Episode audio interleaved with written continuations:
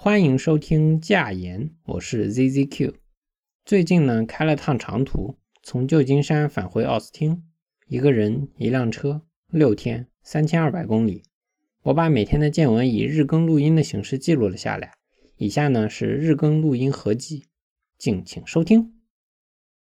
好，浅谈一下我今天第一天的这个行程。我今天从旧金山开到我现在待的这个 Bakersfield 的地方，所以算是圆满完成任务了。中午是十二点四十左右出发的，所以我昨天说的一点没错，我又墨迹到十二点四十才出发的。留好提前量太重要了，不然我今天晚上都到不了。嗯，我先是去 Fremont 吃了顿午饭，吃的是上海菜，一个叫阿拉上海的餐馆，据说哈，据说是湾区上海菜的天花板。我一直就很想去尝一尝，但一直都没找到机会去，找不到人跟我一起去，再加上离旧金山市区我住的地方又有点远。今天我想着我都走了，再不来就可能没机会了，所以我就赶紧来尝了一尝。其实说到这个，还有一个地方我真的是更想去，但是最后还真没有去成就恶魔岛。熟悉红警的朋友们可能知道，恶魔岛那是一个非常重要的红警里的一个地方。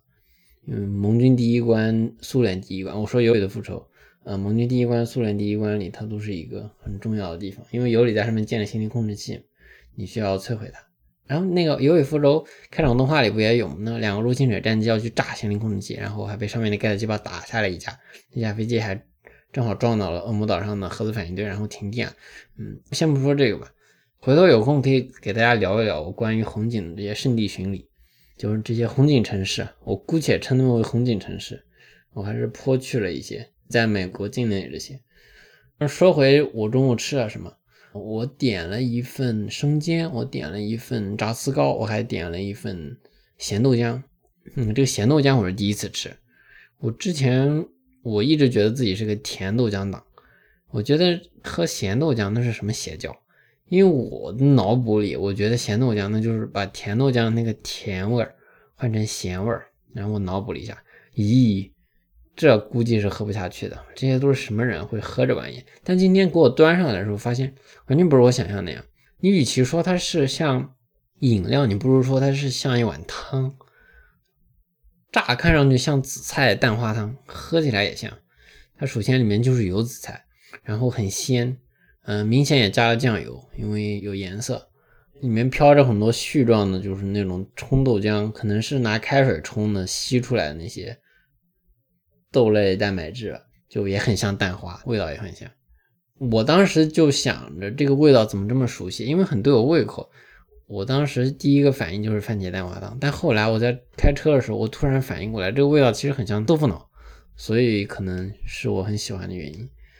总之，咸豆浆我觉得非常不错，还点了两份菜，一份是哦，刚才说过了嘛，一份是炸糍糕，一份是生煎。炸糍糕就和我小时候吃的糍糕很像，就是把那个糯米饭团做成长方块，嗯，然后下去炸，外面是金黄的，很脆，里面还是软的，就又软又硬的，挺好吃。生煎就就不多说了呗，就是这煎锅贴小包子，里面有些汤，嗯。还不错吧，然后我就开车下来，从 Fremont 一路向南，主要是走 I 五，就 Interstate 五号高速公路，一路向南开到 Bakersfield。哦，对，说到这个 I 五啊，我现在突然想起来，我去年在西雅图市区经常开的那条也是 I 五，就 I 五还挺长，就从美国西海岸，相当于你从最北边的西雅图啊，一直延伸到最南边的圣迭戈。嗯，我还是喜欢叫它圣迭戈，因为圣地亚哥不是智利的首都，嗯，容易弄混。对，关于这个还有个无用小知识点，我最初是听我房东说的，后来我去维基上查了一下，还真是这样。就是这个 Interstate 高速公路系统是怎么命名的呢？它是东西这个横向的，它一般是偶数。就比如说我明天要走的这个 I 四十，就是东西向的。I 四十南边还有一条东西向的 I 十，还有弯曲的很多八零，我也不知道弯曲为什么那么多八零，什么八零啊，二八零、三八零、呃五八零、八八零，应该差不多都是东西的。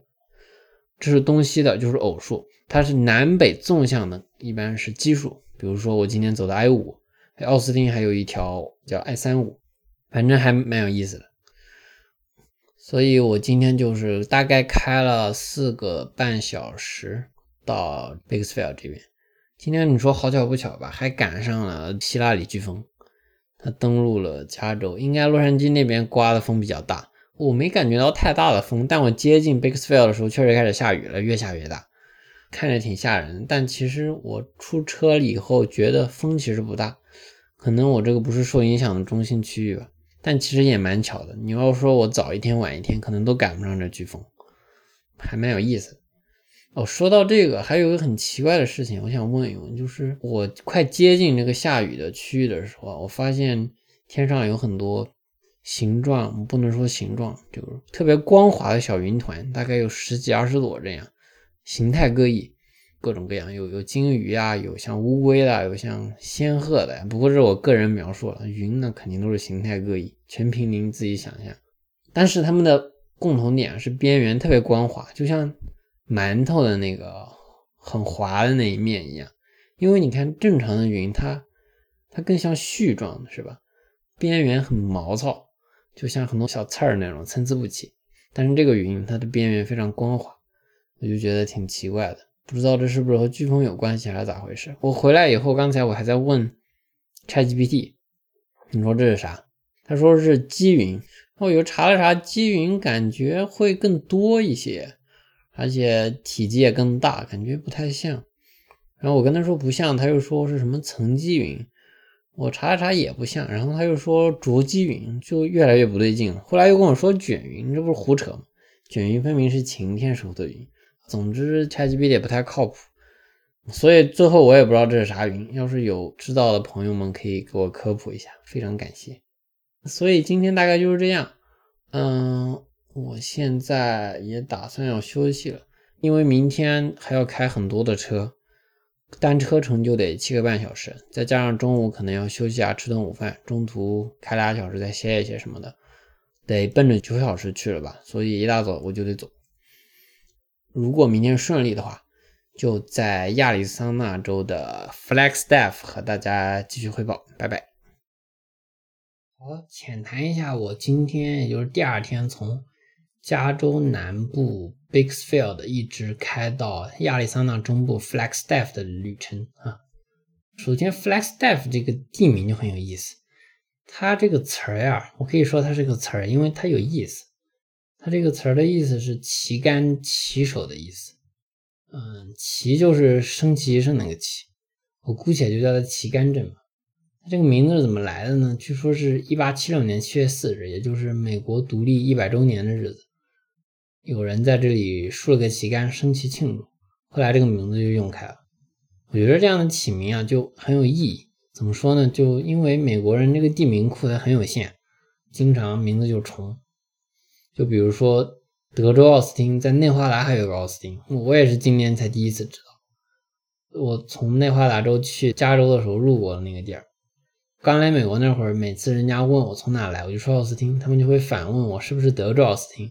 我当时还在心里疑惑，为啥要问我是不是德州奥斯汀？那还能哪有奥斯汀啊？我今年才知道，那真的奥斯汀 不止一个。所以如果你大家都像 Flagstaff 这样起名，我觉得就挺好。就有意义，而且还不容易重，多好。嗯，说回我自己的旅程，我今天开了估计有十个小时，我早上十点出发，晚上八点才到。不过问题不是很大，虽然我超过我计划的时间得有两个小时，就是我昨天计划是说开九个小时，呃，车程七个半小时，但其实我今天车程只用六个半小时，因为。被飓风弄坏的路好像今天修好了，所以快了一个小时，就是六个半小时，我还开了十个小时，所以说我可以说我超计划两个小时了，但没有关系，因为我今天天黑以后只开了四十五分钟，所以还行，之后几天也不会开这么远，嗯，所以问题不大，嗯，但说到这个时间也很有意思，因为亚利桑那这边呀，他们不用夏令时，你说这多妙，人间清醒亚利桑那。美国还有一个州不用夏令时，夏威夷。其他四十八个州啊，它都用夏令时，就都是人间智障。所以说今天这个时间我没有经历时区转换嘛，因为刚好加州它是用太平洋时区，然后亚利桑那这边是用山地时间，山地时间呢比太平洋时间要快一个小时，但是呢，因为亚利桑那不用夏令时，所以它现在还是山地标准时间，而加州要用太平洋的夏令时版本，夏令时版本呢比标准时间要也快一个小时，所以刚好。太平洋夏令时比太平洋标准时快一个小时，山地标准时比太平洋标准时也快一个小时，就刚好山地标准时和太平洋夏令时就一样，所以我今天就没有经历时区转换，但我明天估计就要莫名其妙少一个小时了，因为明天我要去新墨西哥州，新墨西哥州它是用夏令时的，但是它也在山地时区内，所以它就会比山地标准时间要快一个小时。再之后去德克萨斯，那就也要时区转换，因为德克萨斯是中部时区了。美国一共有四个时区嘛，呃，太平洋时区、山地时区、中部时区、东部时区，也不能说一共有四个，还有阿拉斯加时区、夏威夷时区，呃，关什么关岛时区估计。至于什么美属维京、萨摩亚，嗯。不知道那些什么波多黎各是不是用一个时区，我也不了解。萨摩亚应该和他们不是一个时区，嗯，那些是不是用一个时区，不太知道。总之，关于时间是这样。然后，关于今天我走的路线，我是从 Bakersfield 出发，嗯，先走 S 二五十八这条路。S 二五十八就是 State Route 五十八，嗯，就是加州省道五十八号。先走这条路，一直到一个叫。一个一个叫一个叫我忘了什么的地方，我在那吃了顿午饭，然后之后上 Interstate 四十，嗯，Interstate 四十就是我昨天说的那个艾森豪威尔当年主持修建那个洲际高速公路系统四十。后来我就一路沿着 I 四十一直向东开到这个 Flagstaff。今天这个路上的地形地貌还是比昨天要有意思多，因为昨天我一直是在加州的中央谷地里开，嗯，中央谷地呢就是。怎么说？加州这个两山夹一盆，中间夹那一盆。加州它这个地形大概这样，它是从北向南的一个州嘛，它是西临这个太平洋，沿太平洋那边是这个海岸山脉，就从北向南，一直从加州最北边一直到最南边。然后它东边也有类似的一条南北走向的纵向的山脉，是内华达山脉，但内华达山脉没有延伸那么南，可能就到 Bakersfield，我昨天停那里就没了。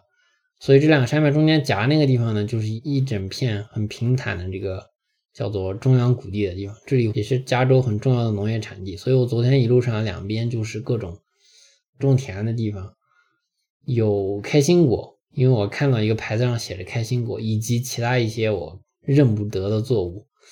但今天这个地形就会显得有趣一些，因为今天我先是在这个莫哈韦沙漠里穿行。两边就会长着那种约书亚树。约书亚树呢，算是美国西南部这边沙漠的特产植物吧。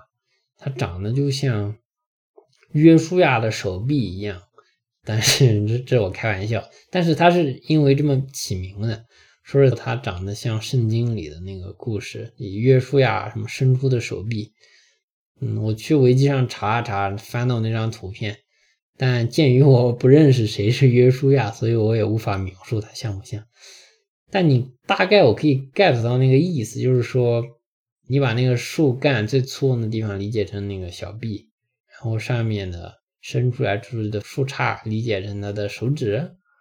不过他手指的尖端不是指甲，就是伸出去一簇一簇的树叶，而每一根树叶都像像三角形那样，像一个剑状伸出去。算是蛮有特点的植物吧，我觉得在这里。然后我上午一直都在莫哈韦沙漠里走。我莫哈韦沙漠这一个名字应该苹果用户比较熟悉，好像我听说一八年的一个苹果操作系统的版本就叫莫哈韦。他们好像也有莫哈韦沙漠拍的壁纸，因为苹果的习惯是他们喜欢拿加州的地名作为版本名嘛。我其实觉得这样创意也挺好。呃，之前哎呀还有个什么软件，它是拿这个元素周期表当版本名，我觉得也很有创意。反正都用数字的，真的很无聊。话说回来，然后我中午吃完饭之后走的是 I 四十，主要是 I 四十，但这个地形就有很大的变化了，因为过了莫哈韦沙漠之后呢，这个地势就抬高，进入科罗拉多高原了。再向东就是这个落基山脉的统治范围了。科罗拉多高原这块呢，海拔有有个两千米，因为我现在这个 Flagstaff 地方是两千米，我也不知道是不是，应该都差不多吧。但能明显感觉到这个开的时候，我看仪表盘上显示那个气温就在一直往下掉，从一开始的大概三十度这样，然后掉到二十六度，然后掉到二十一度，然后掉到那个二十度以下。就一开始在沙漠，其实也没有很热，也就三十多度，还没有奥斯汀热。哦，德州奥斯汀，据说奥斯汀今年夏天都普遍都四十多度，太可怕了，我都不知道回去怎么过。但说回来，这个沙对沙漠不一定会有那么热，但沙漠一定很干。我记得柯子以前在节目里说过，因为沙漠是干定义的。科罗拉多高原这块其实也挺干的，整个这一大片都是。半干旱的这个气候，降水挺少。说完了这个地形地貌呢，还有一个很有意思的现象，我想聊一聊，是关于这个油价。今天这个油价我算是被惊到了，因为刚开始我在 b i g s f i e l d 出发的时候去 Costco 加油是大概四块八，对，四块八这样。然后我中午在一个叫 Needles 的小村子，它在加州和亚利桑那。边境的地方，在加州这一侧，我就刚好没有，我停下来加油，然后我发现这个油价贵的离谱，要六块八，就直接给我升涨了两块钱。然后我想没办法，那加呀都没油了，加点比较保险，我就加。那我加一段，我想我去亚利桑那加岂不美哉？前面应该也有小村子。然后我赶快就把那个油枪停了，然后塞回去，我就上车，一溜烟就跑掉了。嗯，开了估计得有小半个小时吧，我就找到亚利桑那一个加油站，我就进去加油，然后我发现这里的油价就很美丽，它只要三块八，就比刚才六块八还少了三块，这就非常的漂亮，对吧？但是呢，这就让我很困惑。首先是不同州的油价差别很离谱，这个其实我心里有预期，可以很离谱，但我觉得今天让我觉得更离谱的是。为什么加州边境和加州内陆的油价差别这么大？就是比如说，你看我早上只要四块八，然后在边境这个地方要六块八。其实我记得我来加州那会儿，我是从，嗯，我是从内华达州进加州的。然后我在当时我刚好也在加州边境加过油，我印象很深刻。那会儿那的油价也很贵，因为我当天晚些时候到旧金山以后，我发现旧金山油价很便宜。也和其他州比，肯定也不是很便宜，但是比边境要便宜很多。我觉得这是一个很好的选题啊，啊，我意思是是一个很好的商业就是这样的选题，希望他们可以讲一讲，包括各为什么各个州的油价差别这么大，为什么这同一个州边境和内陆的油价也差别这么大。对我昨天听了一期商业就是这样的节目，他们说他们在北京线下办了活动，也特别好，还现场回答观众提问。嗯，听的都羡慕死我了。我觉得那个那肖文杰和岳小亚在现场都特别有意思。对，说到播客，我今天一直在听忽左忽右的一个付费系列，叫做《苏联情报史话》。我听了有五期吧，一期一个半小时到，嗯，差不多一个小时到一个半小时。然后我听了，估计这样算下来得有六七个小时，特别久。我听到后面，整个人都都都听晕了。但还蛮有意思，它大概是讲苏联的这些情报机关的历史沿革呀，嗯，组织架构，还有它的一些运作，以及一些重要的这个领导人，还有和苏联一些历史上一些重要事件的关系。比如说，在大清洗时候，斯大林是怎么拿这个内务人民委员会当做自己的工具清除异己；包括在二战的时候，呃，情报机构包括。贝利亚领导这个内务人民委员会，还有红军里的情报机关格鲁乌是怎么发挥作用的，以及之后冷战的时候，内务部后来改名成科格勃了，科格勃是怎么在一些重要事件中发挥作用的，比如说柏林危机啊、导弹危机啊这些，还有一些很有名的间谍人物，不过我都不是很了解，什么阿尔贝尔、佐尔格，好像佐尔格还和中国有很大的渊源，最后死在了日本。反正我很推荐大家去听这期节目很有意思，或者会有打钱。嗯，明天的话我就去新墨西哥的圣菲，它的首府，大概要开五个半小时吧，所以我还是早点休息。嗯，希望我明天九个小时可以开到，但愿。因为明天还要转换时区，所以这个估计可能也不是很保守。祝我好运嘛！如果计划顺利的话，就明天亚利桑那和大家再见，拜拜。好，下面浅谈一下我今天也就第三天的行程。今天是从亚利桑那的 Flagstaff 一直开到新墨西哥州的首府 Santa Fe，也就圣菲，中间在阿尔伯克基停了一会儿。今天这个路线啊，就非常的平直，其实时间也没有很久，总共大概五个小时吧。主要就是走 I 四零，一步向东狂奔。嗯，而且路非常的直，也不带转弯的，就是有一种在德州西北的荒漠里开车，或者在前些年在密西西比河流域溯流而上那种感觉。嗯，尤其是一个大下坡跟着一个大上坡那种。我说的这种大是那种可能说十几二十迈那那种坡，然后你就可以一眼望到对面上坡的那个顶端，就连到天上，就是有一种那是一条神奇的天路的感觉。所以在这种地方开车就很适合听一听播客。啊，我今天听了一期 Radio Lab 很有意思的节目，特别感兴趣，所以我居然大部分都听懂了。他说的是五笔输入法。前半段大概是说五笔输入法是怎么创造出来的呀？然后它是怎么拯救汉字于水火之中？这说的可能有点夸张，但他们表达意思就是说，当时人们苦恼于没有办法将汉字输入到电脑当中，因为当时的键盘可能只能打英语什么的，因为还没有关于汉字的任何说法。后来大家在想，我们要不要废弃汉字，就是采用拼音化的方案，这样就能够。把汉字打到电脑里去了，但是打进去肯定就不是这个汉字了。后来呢，五笔输入法就被创造出来，那个欧王教授就凭一己之力发明出了这个这套神奇的输入法。但是后来为什么五笔输入法又没有被传开呢？为什么反而又是拼音输入法占了上风？也就是说，我们现在大部分人用的还是拼音输入法，是因为当时政府在推一个叫做。Chinese unification 的这么一个行我觉得比较合适的翻译应该叫做推广普通话，对吧？这也是为什么要让小孩子们都先学拼音嘛，这样你们到时候说话就会都一样，大家都可以听懂，又也方便大家交流。我觉得这也没什么问题，但这个有点弊端，可能就是五笔输入法显得就不那么方便了，因为拼音输入法就很合适的，既然大家都学拼音，那就用拼音打嘛。但是他们也谈到拼音输入法一个很严重的问题，比如我现在也有体验，就提笔忘字嘛，你天天打拼音，你也不写字，所以从这个侧面也可以反映出，就是这个输入法是怎么影响这个语言的演进的。其实同样的事情在英文里也有发生。他们说以前有人做过统计，就是我们正常用的那个 Q W E R T 键盘右边的部分的那些字母，比左边那些字母更常用，人们也更喜欢用那些字母。就甚至包括给新生儿起名，也是右边的那些字母用的更多一些，很有意思吧？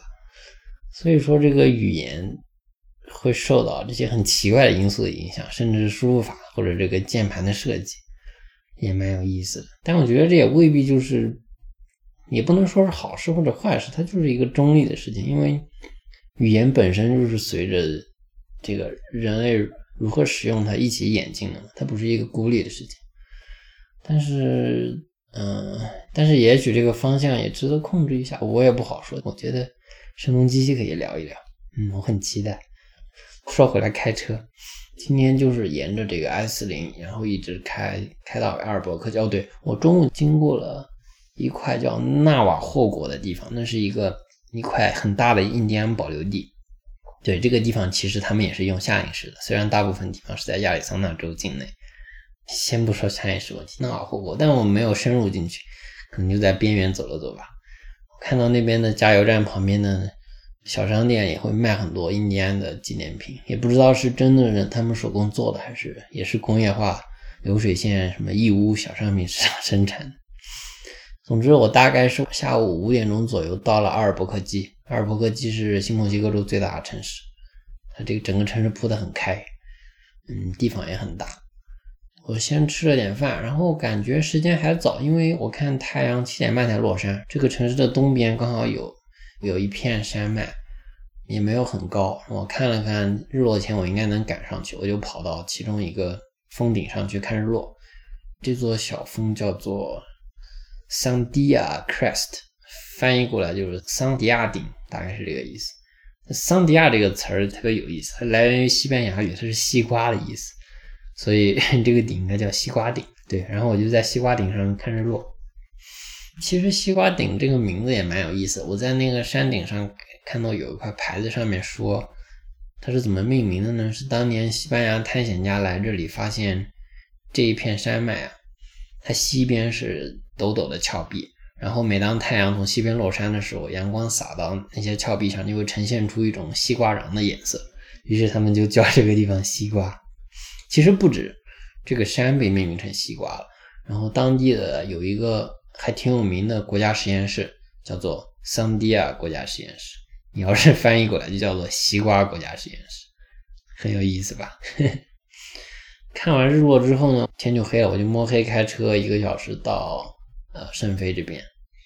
明天的话呢，我要去旁边的一个班德利尔国家公园，那里有一些古代的遗址吧。也没有很古代，可能是十三世纪，嗯，十六世纪、十七世纪这样的，嗯，就是可能是在这片地区还没有被欧洲殖民者们发现之前的一些遗址吧。哦，对，还有一个很有意思的事情，我分享一下。这个新墨西哥州的车牌有一款车牌，我估计是定制车牌，是黑底黄字，它和加州那种定制的黑底黄字非常像。但是加州那个就比较简约，可能是受什么互联网设计风格的影响。嗯，咱不说那个，但是这边的黑底黄字呢，它还加了一个元素，就特别有墨西哥风格的元素。你们猜猜是什么？就是墨西哥辣椒。他们在那个车牌号前面画了一个大大的辣椒，所以每个人的车牌号都读起来像辣椒开头，然后是字母数字什么的，非常搞笑。哦，对，我今天在路上还看到了两个涂鸦，然后都是四个字母。而且都是一样的，叫 B L S K。我想了很久也不知道什么意思，后来一直查我也不知道什么意思。但这让我想起我以前上学时候学的那个什么 B P S K，二进制，嗯，相位监控调制之类的。但是肯定不一样，这是 B L S K。嗯，但这什么意思呢？要有朋友知道可以告诉告诉我。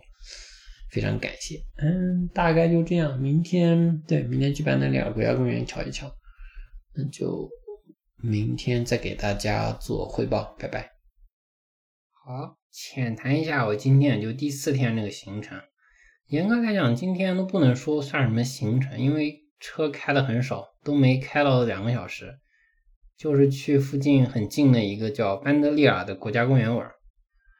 提到开车，其实这个国家公园还挺特殊的，因为它不让你开车直接进它的核心景区的停车场，你必须要开到它下面的一个小村镇的游客中心，把车停在那儿，然后大家一起搭大巴上去。但是如果在上午九点之前或者下午五点之后，你是可以自由开车上去。他们说这样是为了缓解景区停车场的停车压力，我觉得蛮有道理的，这个措施很值得推广，尤其是那些。人口众多的大城市旁边的国家公园，比如说优胜美地这种，就应该学一学，弄一些大巴什么的，不然一排队就是从景区停车场一直给你排到景区大门口，一天都进不去，太可怕了。对，说回这个国家公园，它这个班德利亚国家公园呢，它主要是围绕着一群叫 Pueblo 人在这里留下的遗址而构建的。嗯，这个 Pueblo 人是一种印第安人吧。他们之前在这里住了几百年，后来又搬走了。啊，其实这群人也不能说是古代人类吧，因为他到到现在也还有后代。总之就是一种一种人。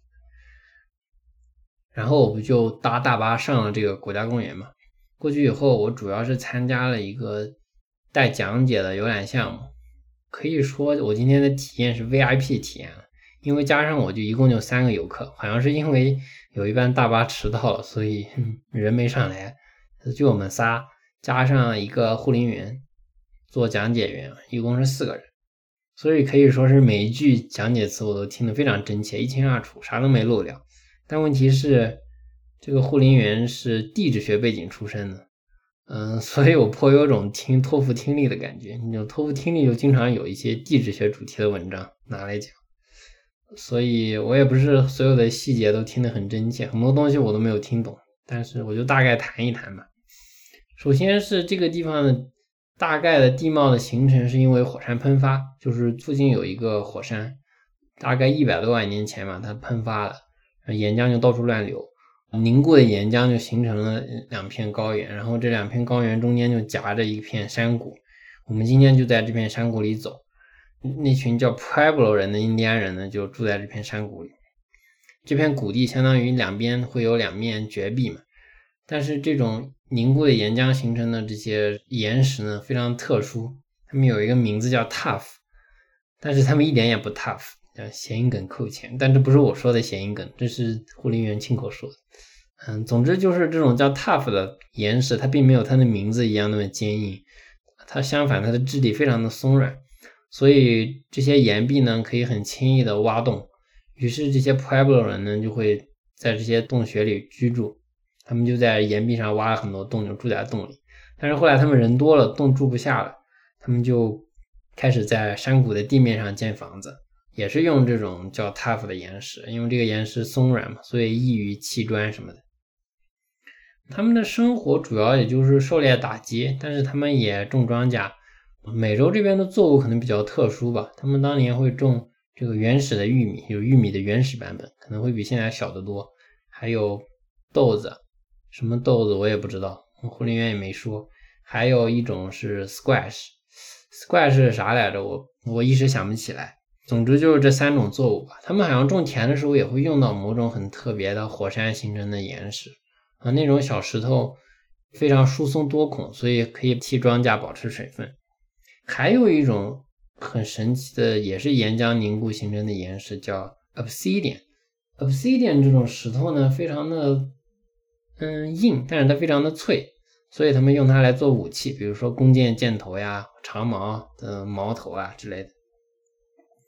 在这个山谷的地面嘛，还有一大片遗址，是他们以前在这里建的房子。现在当然没剩下什么了，房子的大部分东西都已经消失不见了，只留下大概三四十厘一米高的土墙，不是土墙，石墙。但是整个基座的规模还是在那里的，你可以看出来很大。据说是能住一百来个人。对，这说到这里，这个护林员因为他自己是地质学背景出身的嘛，所以他还总是不忘拿这些考古学家们开玩笑。他说他们得出这些结论呢，都是靠自己的臆想，不像他们地质学是从实物出发。那听得我也怪搞笑，这种学科比试我无处不在，是跨国界的。嗯，不过这样不好，大家不要学习。对，然后这个讲解项目完成之后呢，就让我们自由活动了。然后我们就自己沿着那个徒步的路线继续走，就走到那个岩壁的更近的地方。刚才说岩壁上会有一些洞穴嘛，这些 Pueblo 人会在洞穴里居住。有一些洞穴会有梯子，你可以爬进去看。我记得有一个洞特别的有意思，它外面看着不大，但是你进去以后进深很深。然后我发现它左边还连着一个洞，右边还连着俩。就总共是一个四居室的感觉，这四居室呢还朝南，方向又好又大，真是好房子，搁到现在都是非常好的房子。总共的这个洞穴的也不能说这面墙，就整个这个崖壁上上都是洞，给人的感觉很像这个中国那些石窟，比如说龙门石窟。不过龙门石窟那个洞肯定比这大得多，因为它里面会有很巨大的佛像。但我觉得更大的区别可能在于石窟里住的是佛，这个洞里住的是人。不过这个崖壁上除了洞，还有一些壁画，我只认出来一个，都不能说我认出来的，是我那个手册上写的。他说那是鹦鹉，但我愣是没看出来。那个壁画大概我可以描述一下，它是首先它有两条腿，然后又有两条腿，后面是一个尾巴，嗯，你就想象是这样的一个。某种生物，然后他说鹦鹉以后，我大概能反应过来，前面那两条腿啊，其实指的是鹦鹉张开的嘴，你懂了吧？嗯，所以也是非常的抽象。你要说它是鹦鹉吧，它也是；你要说它不是鹦鹉吧，那你说它是什么，它就是什么。当然，作为一个国家公园，除了这些人文的遗迹，也有自然景观。不过我今天时间也不多，所以我主要就看了看这个岩壁，然后就回去了。嗯，不过回去的路上在林子里走的时候，有一个牌子特别有意思，他说这个林子他们会经常定期的纵火，可能是隔个三五年就要烧一次，就人工纵火。然后我就非常吃惊，我就继续往下看。他说为什么要纵火呢？是为了防止树林地面上的。残枝败叶积攒的太多，因为如果积攒的太多的话，可能会引起真正的更大规模的野火，到时候就很难扑灭了。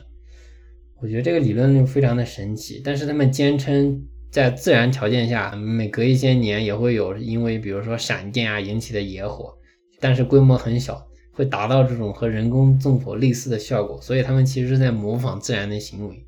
他们意识到这个是因为好像七七年的时候这里发过一场真正的大火。好像烧的还挺厉害，当时好像就是因为之前很多年因为人工干预那种小火都没有烧起来，所以这些落叶就攒的越来越多，最后烧起来一发不可收拾。不知道你们觉得这个理论怎么样？我我对此持保留意见。嗯，之后也就没什么。就虽然我今天下午没有看很多东西，但是也墨迹到五点钟，我赶了个末班的大巴回到那个小村子的停车场，然后我就开车回。圣菲了，哦对，其实这个国家公园还还离另外一个很有名的地方很近，就是洛斯阿拉莫斯。洛斯阿拉莫斯实验室就是当年奥本海默他们搞原子弹那个那个实验室。就最近不是上奥本海默，我觉得那个地方 这这两个月肯定非常的火。我不我本来今天也想去的，但没时间了，明天我要就要走了。对，今天大概就是这样。回到圣菲以后，对，回到圣菲以后还有个很有意思的事，我分享一下。就是我发现有一条路啊，它的路灯上都挂满了各式各样的人头。嗯，这么说可能有点恐怖，但我想说的意思是，它的路灯杆上都挂了一些旗帜，迎风飘扬，然后每一面旗上都画着一个大幅的肖像，就是说每一面旗上都是一名退伍军人。那个旗子上会写什么“圣妃向你敬礼”之类的，然后会写这个退伍军人的名字呀。他服役的年份呀，他参加过的战争啊之类的，就是在向退伍军人致敬嘛。但是你 开车经过的时候，还是觉得瘆得慌，就是一整条路，每个路灯上都挂着一些黑白照片，就还怪吓人的。今天大概就这样，嗯，明天的话就要进入德克萨斯了，回去坐牢了。所以如果明天顺利的话，会在德克萨斯州的。Lubeck 和大家带来浅谈。好，浅谈一下，我今天应该是第五天的这个行程。今天呢是从新墨西哥州的首府圣菲一直开到德克萨斯的这个叫 Lubeck 的地方。我开了有六个小时，我十二点出发的。嗯，今天出发很迟，因为早上起晚了，甚至错过了酒店的早饭。然后还写了一些明信片，嗯，七个八个加油什么的，弄到十二点才出发。直到晚上快七点了我才到，嗯，其实因为有时区转换嘛，所以相当于说快六点到了，也还好。今天主要是在这个所谓的北美大平原上开车，这个大平原呢就非常的平，地势很平坦，就像在草原上开车一样，路两边基本上都是牧场，就是经常能看见有很多牛在那里吃草，颜色主要是以黑的为主。虽然说是大平原嘛，但海拔其实一直在降低。圣菲那边是两千多米吧，我出来之后，现在到卢贝尔这边已经只有九百多米了，所以这边也非常的热，温度升高了很多，晚上也有三十度，不像在前两天在那个亚利桑那或者新墨西哥，晚上人家只有十几度，还怪冷的。我我估计一会儿明天到了奥斯汀晚上就更热了，我希望没有四十度，太可怕了。总之是回到大德州了。这个说德州叫大德州不是没有根据的，经常挂在嘴边。德州这个叫“德之大，不知其几千里也”，这个德克萨斯是美国面积第二大的州啊，仅次于阿拉斯加州。这个阿拉斯加州很大，我之前也没想到阿拉斯加州那么大。我后来我记得有一次，我好像是在在哪里啊？好像是在西雅图的某个博物馆看到他把那个阿拉斯加州那个等比例的那个面积投影到美国的本土的其他四十八个州上来，发现它就覆盖了基本上可能有有小四分之一的美国本土的面积，足见阿拉斯加州之大。但现在我讲一讲这个德州的大，德州是。我看维基百科上数据说，它比法国要大概大百分之十，嗯，大约相当于两个德国或者两个日本。但是我觉得它下面给的那个例子更有意思，说这个德克萨斯东西边境之间的长度之大，就令人匪夷所思。就是，就比如说你从德州最东边到德州最西边的距离，甚至大于从德州最东边到大西洋的距离。而从德州最西边到太平洋的距离呢，也比这个德州东西边境之间的距离要小。所以简单来讲，就是说，你把美国东西想象成一条线段，然后德州大约是在中间三等分那一段，甚至还要长一些，就是足见这个德州的面积之大。而且那个 Interstate 就是艾森豪威尔的洲际高速公路系统，在德州内的里程数也是最多的。嗯，从侧面反映出德州的大。对，他说说到这个 Interstate 公路系统，我这边要做一个刊物。我记得我第一天的时候我说 Interstate 洲际高速公路系统呀，它的南北走向的路呢都是奇数的，然后东西走向的路呢都是偶数的。这个说法呢，嗯，不是非常的准确。嗯，它其实呢只适用于某些这个 Interstate 的高速。我我下面给这个 Interstate 系统换个名字，我一般叫它新国道。因为美国还有一套 US 打头的系统，这个 Interstate 一般 I 打头，比如 I 十啊、I 三五呀、I 五啊。那个老国道系统一般是 US 打头，比如 US 幺零幺呀之类的。这个新国道系统呢，我刚才说是它的南北走向呢奇数的，东西走向的是偶数的。其实这个说法不是非常的准确，它只适用于部分路线。因为这个新国道系统它分为主线和支线的。这个奇偶的分法呢，只适用于它的主线。主线一般是编号小于一百的路线，就是从一好像没有一，从二到九十九。然后主线当中呢，会有一些能被五整出的数字，就比如说五十、十五、二十这些。这些路线呢就是主线中的主线，叫为主动脉。它大概的这个编号的增长方式是从南向北递增。比如说最南边有一条主动脉叫 I 十。再往北可能有四十，嗯，这个七七十、八十，一直到最九边的九十。九十是从西雅图到波士顿，然后从西向东的递增的是那些南北走向的主动脉线路。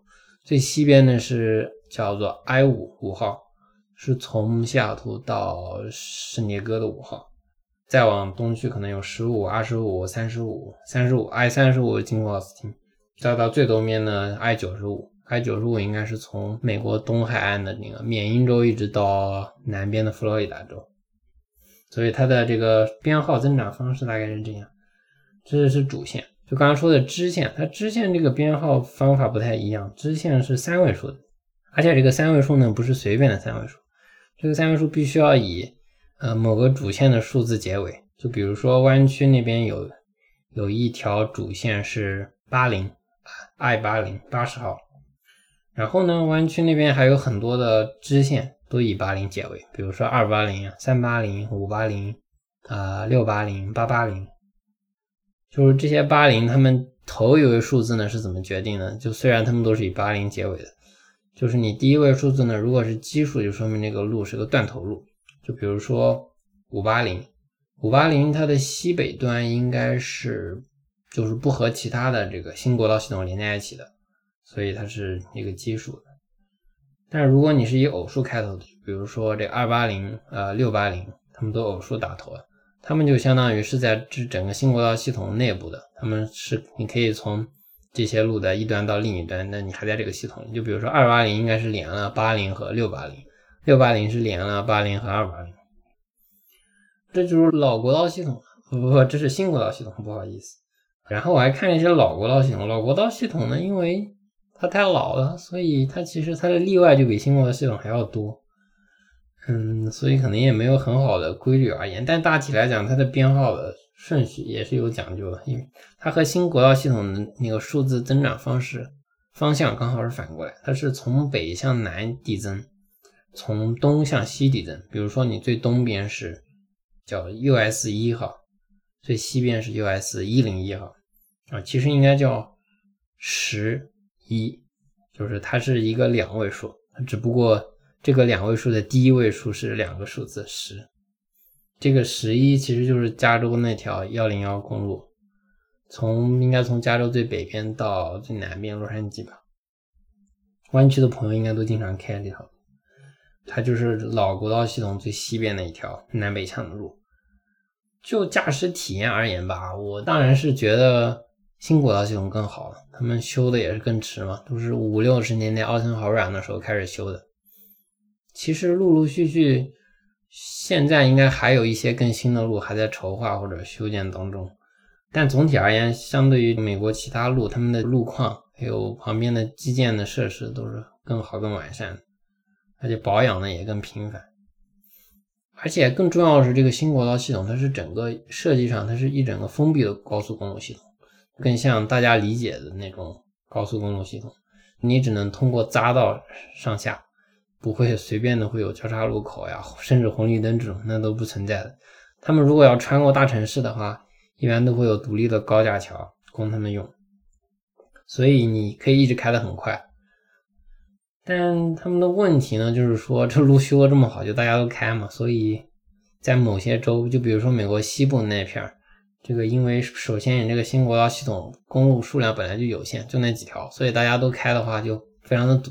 就比如说我前两天从加州开到亚利桑那那一段是走的 I I 四十，对 I 四十的一开始那一段，就车特别的多，就以那种大货车、大卡车为主。就比如说亚马逊那种运运货的车也特别多。你遇到大货车其实还挺烦的，挺吓人的。有的时候我记得有一次，不过不是这回啊，我前两年在东部开车的时候，有一回被三个大货车夹住了，那是一个双向的车道。我应该是在右边的车道，我前面有辆大货车，我后面有辆大货车，我左边有辆大货车，我并也并不过去，超也超不出去，我就被堵那了，战战兢兢，好像开了有好几分钟呢，那挺吓人的。最后可能是左边的车超车让我走了。这是新国道系统，就总体而言呢，肯定还是路况更好，开的更舒服些。缺点就是车比较多。说回老国道系统，我今天走的其实主要是老国道系统。因为这一段很荒，就没有这个新国道系统开了。我今天大概是从这个老国道的二八五号转六十，然后转八十四。老国道系统呢也有好的，好的就是没有那么多乱七八糟的大货车，你基本上就车很少，你就一个人在那开。有的路段你可能开了很久都见不到别的车，但缺点就是路况可能没那么好，有的地方路况还挺差的。开起来可能噪音挺大，信号的话，一般而言肯定也没有那个新国道系统的信号好，或者说手机信号。但其实这一趟还挺奇怪的，我基本上全程都是信号还挺好，除了昨天在圣菲，圣菲附近有两段路好像完全没有信号，但别的路况就包括今天我走这些老国道系统，信号其实都还挺好，我还觉得挺吃惊的。总体而言就是这样，我觉得我说了好多这个。嗯，美国的这个公路系统，反正我是已经到德州了。明天的话，就还得开六个小时回奥斯汀，因为德州很大嘛。如果顺利的话，就明天到奥斯汀和大家继续做这个最后一天的总结。拜拜。好，浅谈一下我今天就最后一天这个行程，终于是到奥斯汀了，旅程圆满结束。今天呢，一直是在德克萨斯州境内开车，从卢贝开到奥斯汀。总共开了四百英里左右吧，花了七个多小时，就这个速度其实挺慢的，就比起之前几天在新墨西哥州或者亚利桑那州来说，为什么呢？我想应该是由于我今天一直在开老国道，是先走了八十四，后来转幺八三，德州这边老国道附近不知道为什么村镇特别的密集，你基本上可能十几分钟就又遇到了一个。小村镇，然后你就不得不减速，这样就严重影响你的速度，对吧？还有个原因是今天路上的货车特别多，而且不仅说我这个方向多，对向的也多，所以导致我很难超车，因为它这个车道是虽然是双向的，但每个方向是只有单车道，所以你如果想超车的话呢，你就必须要借用一下逆向的车道，但是如果逆向的车道一直有车过来，你就很难找到机会超车。所以，这大概就是为什么我今天花了同样的时间，但之前在新墨西哥或者亚利桑那都能开四百三、四百九这样，但今天只开了三百九。今天还有个感受是特别的热，一路上基本上至少都是三十五度，奥斯已经四十度。就算我到的时候已经是傍晚了，太阳估计一个多小时就要下山了，但是还是有四十度。明天，哼哼。祝我好运吧，估计出门就化了。大概今天就是这样，稍微总结一下，总共六天的旅程吧。我是从加州的旧金山出发，一路向南抵达 b i g s f i e l d 之后一路向东，穿过亚利桑那的 Flagstaff，抵达新墨西哥州，在阿尔伯克基和圣菲停留了两天。后来又转向东南，进入德克萨斯州，在卢贝格歇了一晚，最后抵达奥斯汀。总共是花了六天的时间，开了两千零一十五英里，折合成公里大概是三千两百多公里，算是非常圆满的旅程吧。今天也是我这个每日更新系列的最后一次了，希望大家听得开心吧，拜拜。